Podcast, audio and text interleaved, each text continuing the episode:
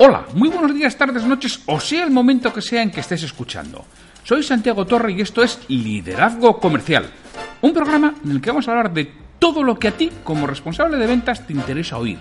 Un podcast para ayudar a directores comerciales, jefes de ventas, gerentes y propietarios de negocios en su día a día en aspectos comerciales y de liderazgo. Bienvenido. Antes de empezar, Permíteme que te indique que trabajo con responsables de ventas y propietarios de empresa para que sus equipos comerciales consigan vender más y mejor con los mismos recursos. Luego, a través de formación y mentoría en productividad comercial y liderazgo. Si quieres formación de calidad para tu equipo comercial o mentoría para ti, me tienes en www.santiagotorre.com. Hoy es jueves 18 de julio de 2019 y estamos en un nuevo episodio del podcast Liderazgo Comercial. Los jueves nos toca hablar de precisamente liderazgo y estamos en un miniciclo que trata sobre principios de comunicación eficaz y relaciones humanas y estamos resumiendo los 30 principios que vienen en el libro Cómo ganar amigos e influir en las personas de Dale Carney, un libro que te recomiendo encarecidamente leer, una de esas joyas que conviene leer como cultura general de desarrollo profesional, también de desarrollo personal, indudablemente, pero es algo, vamos, realmente recomendable. Y si puedes hacer el curso con Del Carnegie de habilidades para el éxito, más que recomendable. Ya lo he comentado que para mí ha sido la mejor formación a la que he asistido y la recomiendo de verdad que sin duda alguna. Entonces, sin mucho más, comenzamos.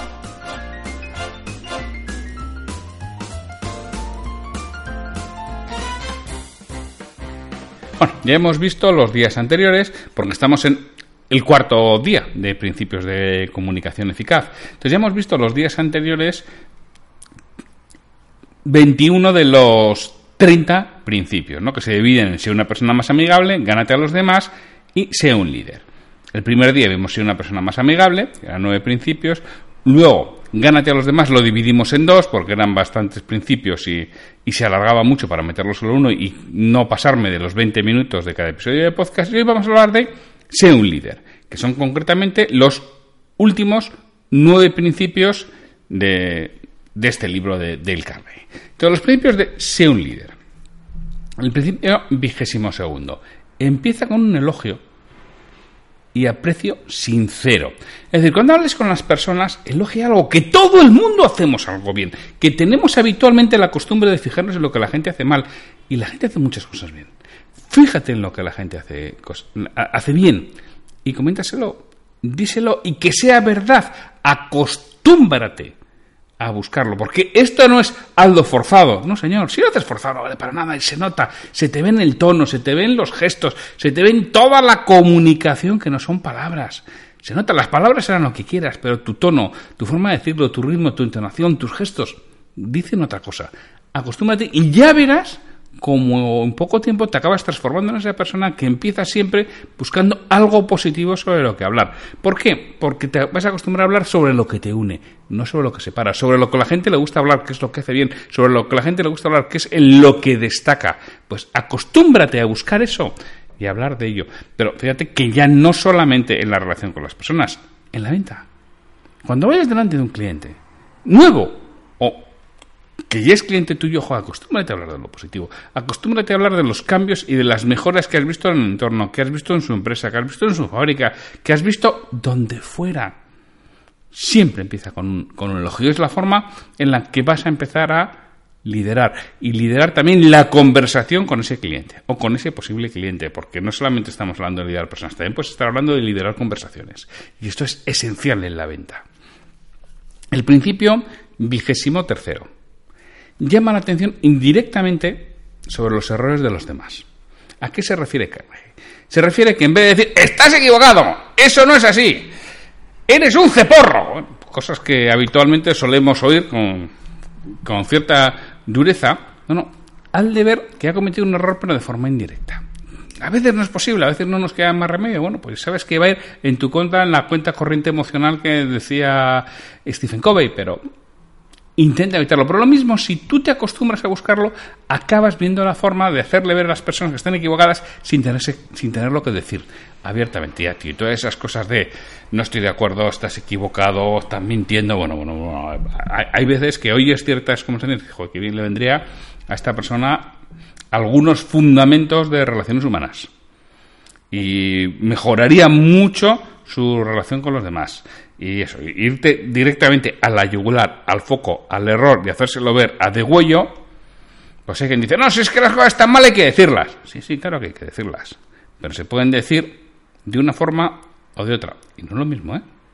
No es lo mismo decirlas de una manera que de una diferente. Y entonces Del Carmen nos dice, y intenta llamar la atención de forma indirecta que se dé cuenta que ha cometido un error, sin que seas tú el que se lo tenga que decir. Y te aseguro que cambia muchísimo la situación. Y la persona se va a poner a tu disposición. El principio vigésimo cuarto. Habla de tus propios errores antes de corregir a alguien. Otra cosa importantísima. Tenemos tendencia a pontificar, a sentenciar, Ah, bueno, por supuesto tenemos razón y es la única forma posible de hacer las cosas tal y como lo decimos nosotros y nos pasamos el día corrigiendo. Hay personas que son auténticas especialistas en corregir. Corrigen absolutamente todo de los demás, claro, porque lo suyo les cuesta algo más. Y además son bastante más permisivos con sus fallos que con los de los otros. Entonces, cuando vayas a hablar de un error, primero date cuenta que tú has cometido ese mismo o uno parecido, porque las personas no nacemos sabiendo. Tenemos que aprender.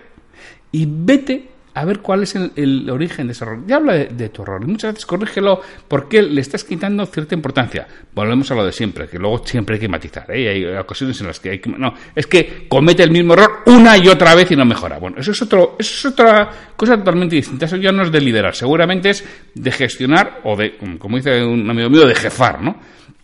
Pero aquí ya es otra cosa distinta. Aquí estamos hablando de liderar. Es decir, cuando alguien comete un error que no es voluntario, que no es repetitivo, que no es por desidia, que no es por apatía, que no es por dejadez, si es por eso, estamos hablando de otra cosa. Y repito que ya no es liderar, ¿eh?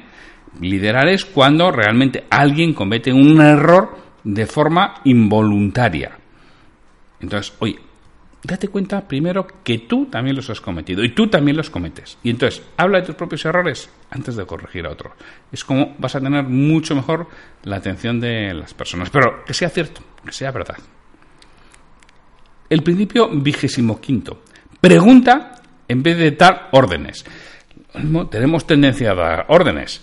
Eh, bueno, pero esto es algo que no es que llevemos en los genes, pero que no hemos aprendido desde pequeños, porque damos órdenes y obedecemos. ¿Qué es lo que hemos aprendido a lo largo de toda nuestra vida, desde que tenemos la ni uso de razón, desde que tenemos un año o, poco más y empezamos a entender las palabras, aprendemos que si obedezco a mis padres me van mejor las cosas que si no obedezco. Si obedezco me gano su cariño y aprobación y si no obedezco tengo un castigo. Con lo cual aprendo que es mejor obedecer a mis padres.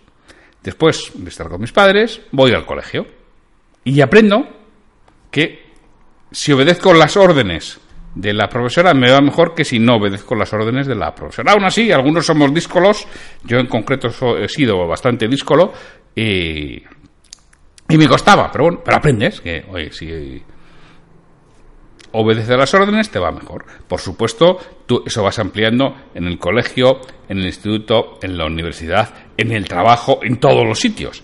Y llega un momento que alguien te propone ser jefe. dice, oye, ¿por qué no te pones al frente de un equipo? ¿Por qué? Porque técnicamente eres bueno, parece ser que tienes condiciones y te ofrecen ser jefe. ¿Qué haces?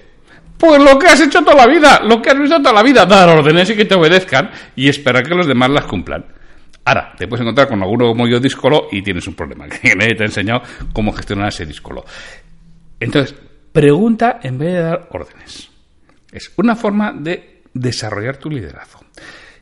Concretamente, nos dice Cami, lanza un reto amable. Es decir, ¿qué te parece si podríamos hacer o podrías hacer, te comprometes a realizar para cuándo? Podrías tener esto hecho? Fíjate, te estás preguntando en vez de dar una orden. Y cambia muchísimo la conversación. Acostumbra a mantener ese tipo de conversaciones y verás cómo vas desarrollando de forma importante el liderazgo.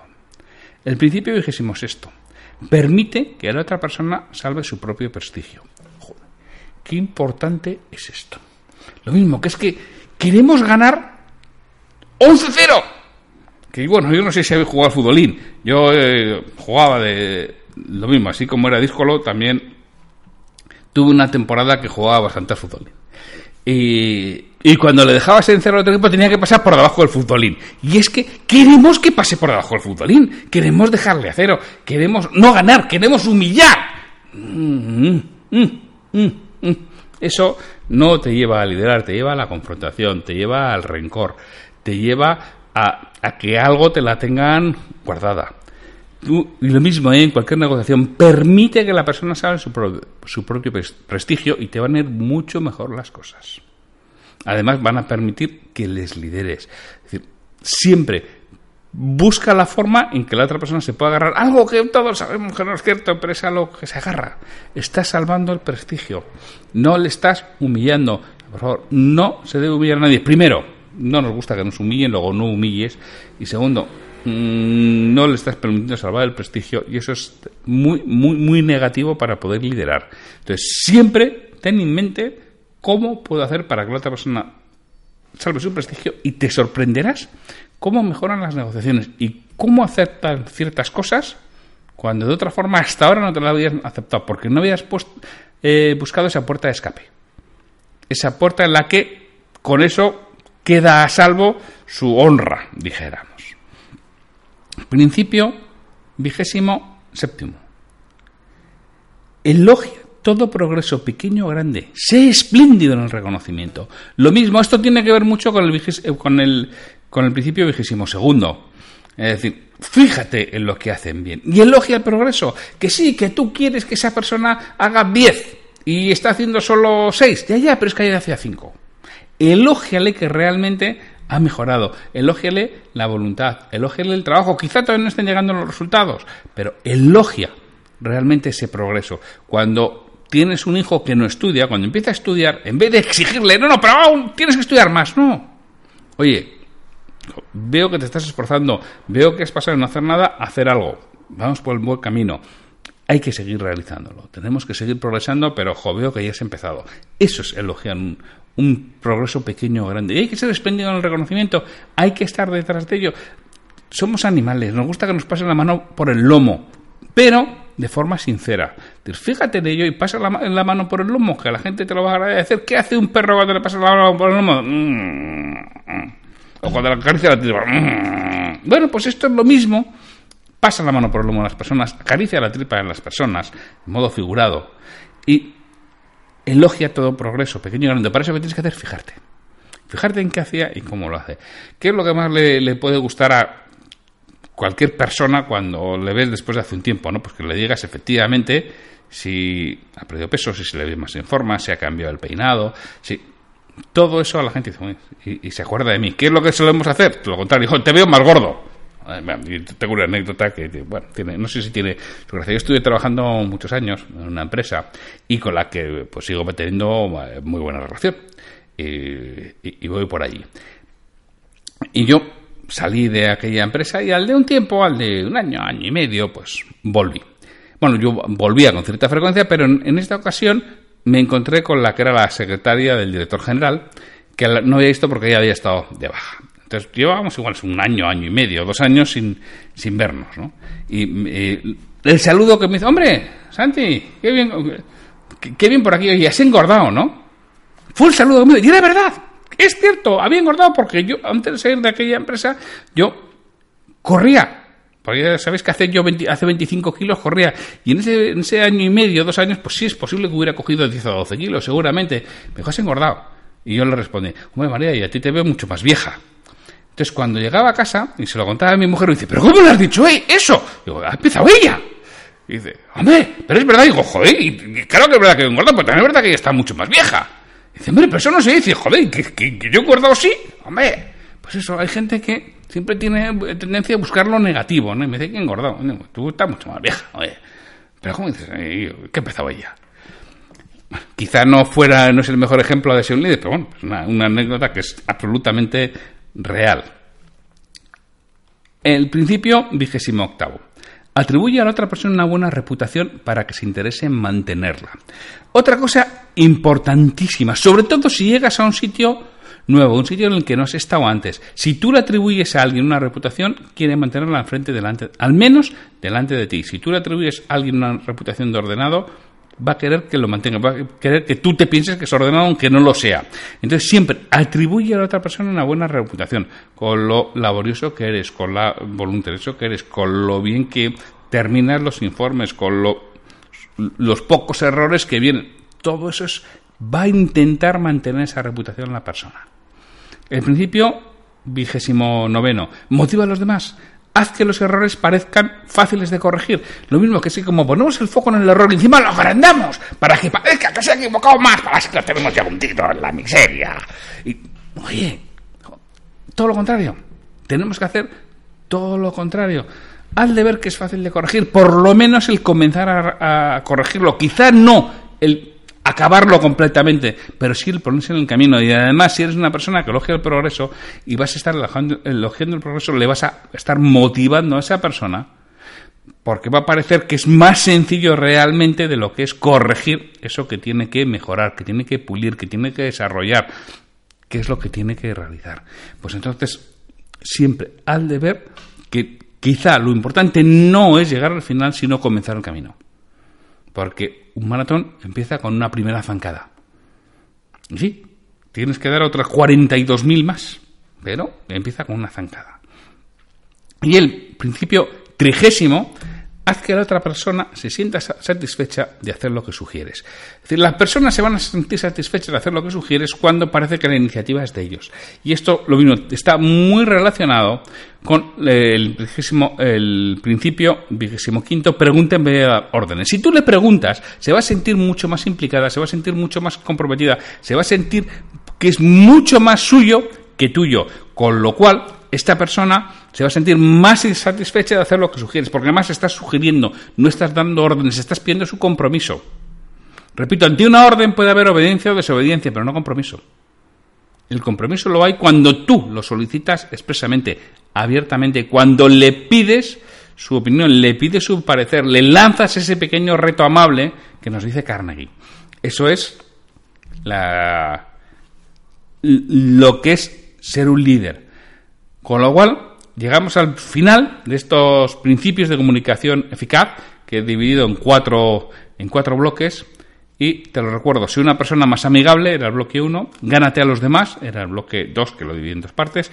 Y hoy hemos visto, sé un líder, el bloque 3, que te repito, empieza con un elogio y aprecio sincero, llama la atención indirectamente sobre los errores de los demás, habla de tus propios errores antes de corregir a alguien, pregunta en vez de dar órdenes. Permite que la otra persona salve su propio prestigio. Elogia todo progreso, pequeño o grande. Sé espléndido en el reconocimiento. Atribuye a la otra persona una buena reputación para que se interese en mantenerla. Motiva a los demás. Haz que los errores parezcan fáciles de corregir. Y el último, haz que la otra persona se sienta satisfecha de hacer lo que sugieres. Yo lo que, te, lo que te sugiero ahora que estamos en, en, agosto es, oye, ¿por qué no te animas? Compras el libro de Del Carnegie, Cómo ganar amigos e influir en las personas, lo lees con todos estos principios y te propones aplicar alguno en tu día a día y luego ir aplicando otros. Verás cómo cambian mucho las cosas desde septiembre, cómo empiezas a ser una persona que realmente tiene una comunicación mucho mejor con los demás, que los demás quieren estar contigo y vas a empezar a ganarte a los demás, a ser más amigable y a liderar con mucha más facilidad. Y todo es porque te estás transformando en otra persona. Porque al final no consiste en comportarte como quien no eres, sino en transformarte poco a poco en la persona que es.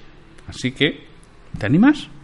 ¿Te compras el libro? Si lo haces, dímelo, por favor. Me hará muchísima ilusión que, me lo digas. Pues, sin mucho más por hoy, ya te emplazo a que nos llegamos mañana con una nueva cita o frase comentada. Así que, hasta mañana. Me gustaría contar con vuestra retroalimentación y que me digáis qué es lo que quisierais escuchar, sobre todo para los monográficos de aspectos comerciales y de liderazgo. Si este episodio te ha aportado valor, te agradecería que lo compartas en redes sociales para que otras personas lo conozcan. Me ayudarás a ganar difusión y que este esfuerzo que realizo con el programa cobre sentido. Mira, si este episodio lo escuchas en iTunes, te agradecería una reseña de 5 estrellas en la plataforma. Si lo haces en iVoox, puedes darle al botón de me gusta en cada episodio que escuches o dejarme un comentario en lo que es el programa Liderazgo Comercial. Te lo agradeceré muchísimo y responderé todos los comentarios y haré mención en un nuevo episodio del podcast. Para cualquier duda, consulta, comentario o para contratarme, para que trabaje contigo y conseguir que tu equipo comercial venda más y mejor, me puedes encontrar en mi web www.santiagotorre.com o en el correo podcast arroba santiagotorre.com. Hasta el próximo episodio.